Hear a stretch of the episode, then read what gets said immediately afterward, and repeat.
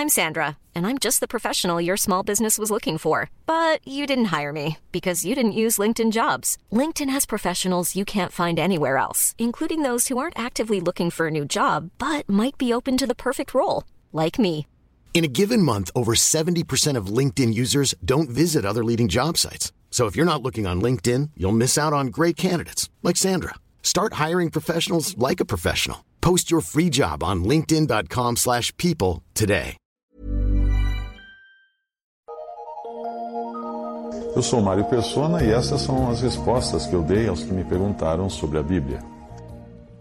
Você escreveu e observou algo que muita gente já observou também, até incrédulos observam isso. Por que os cristãos falam tanto em visão?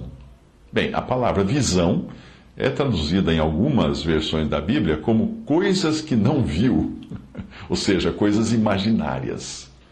Deus deu visões reais aos seus servos e aos seus apóstolos, mas hoje que nós temos a palavra de Deus completa nas nossas mãos, nós não precisamos nos ocupar com visões que podem muito bem, na maioria das vezes é, podem ser fruto da imaginação, pode ser manipulação de falsos cristãos, ou até insinuações do inimigo, plantando insinuações na nossa mente para nos desviarmos da verdade. Colossenses 2,18 diz assim: Ninguém vos domine a seu bel prazer, com pretexto de humildade e culto aos, dos anjos, envolvendo-se em coisas que não viu, estando debalde inchado na sua carnal compreensão. Veja agora o mesmo versículo em outras, outras traduções. Diz assim: uh, desencaminhando-se essas pessoas em suas próprias visões e cheias do vão orgulho do seu espírito materialista. Outra versão fala assim: firmando-se nas coisas que tem visto, uh, incha, inchando vamente, inchadas vamente pelo seu entendimento carnal. Uma outra, uma outra versão fala assim: tais pessoas baseiam-se em pretensas visões, deixando-se ingenuamente inchar de orgulho por sua mente carnal. Gosto dessa versão. Outra diz assim tal pessoa conta detalhadamente as suas visões e a sua mente carnal a torna orgulhosa. Também gosto dessa versão. Pega a maioria das religiões, principalmente as pentecostais, e você vai encontrar que elas são frutos de uma visão que o seu líder teve, de que deveria fundar aquela denominação e coisa e tal. Conversa. A questão é que Deus jamais iria mandar alguém fundar uma denominação, porque isso vai contra o ensino claro da palavra de Deus.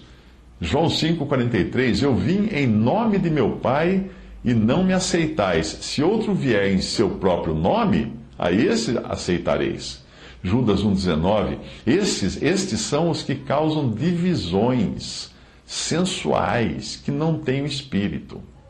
Alguém pode alegar que, que as visões foram prometidas na profecia de Joel 2,28 e repetido, essa profecia foi repetida por Pedro em Atos 2,17. Sim, sim, mas nenhuma delas, nenhuma dessas visões que Deus havia prometido a Joel, iria contradizer o ensino claro da palavra de Deus. Como é o caso do nome de Jesus, sendo que é o único nome que deve identificar os que pertencem a ele, sendo substituído por denominações, diferentes nomes de igrejas ou de títulos dos homens que fundaram essas, igrejas. Claro que isso não, não tem fundamento. Além disso, as denominações, denominar cristãos por diferentes nomes, dividem os cristãos por diferentes nomes. E claro que Deus chama isso de seitas ou facções dentro da cristandade.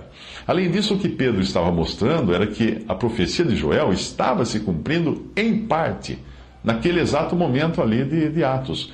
Muita coisa dela ainda não aconteceu e só vai acontecer na vinda do Senhor para estabelecer o seu reino. Se você prestar atenção, verá que o cumprimento da profecia, ali também em Atos, estava associado ao remanescente judeu que se converterá após o arrebatamento da igreja, muito mais ao judeu do que aos cristãos desta dispensação. Joel 2, de 30 a 32 diz: E mostrarei prodígios no céu e na terra, sangue, fogo e colunas de fumaça, o sol se converterá em trevas, a lua em sangue, antes que venha o grande e terrível dia do Senhor. E há de ser que todo aquele que invocar o nome do Senhor será salvo, porque no Monte Sião e em Jerusalém haverá livramento, assim como disse o Senhor, e entre os sobreviventes aqueles que o Senhor chamar. Percebe que tudo aí tem, que, tem a ver com Israel, com o Monte Sião. E essa parte da profecia não foi cumprida lá em Atos, porque ninguém viu uh, todas essas, essas catástrofes que são uh, mencionadas aí. Entender quando uma profecia do Antigo Testamento se cumpre no Novo Testamento é importante, para nós não cairmos em erro. Por exemplo, quando em Mateus 8,17 diz para que se cumprisse o que fora dito pelo profeta Isaías, que diz: Ele tomou sobre si as nossas enfermidades e levou as nossas doenças. Quando você lê isso no Evangelho, o Evangelho está dizendo exatamente isso. Ou seja, o que Isaías tinha previsto estava se cumprindo naquele exato momento em que Jesus estava na terra. Não agora, naquele exato momento. Ao curar alguém quando estava no mundo, Jesus estava tomando para si a enfermidade daquela pessoa. Quando nós lemos Mateus, nós entendemos o que Isaías estava querendo dizer. Ele não queria dizer que Cristo levaria na, na, sua morte na cruz todas as nossas enfermidades. Não, não tem lugar nenhum diz isso. Mas que faria isso em vida, enquanto andasse aqui. Essa interpretação é confirmada justamente pela declaração de Mateus, de que a profecia se cumpria naquele momento em que Cristo curava as pessoas antes mesmo de morrer na cruz.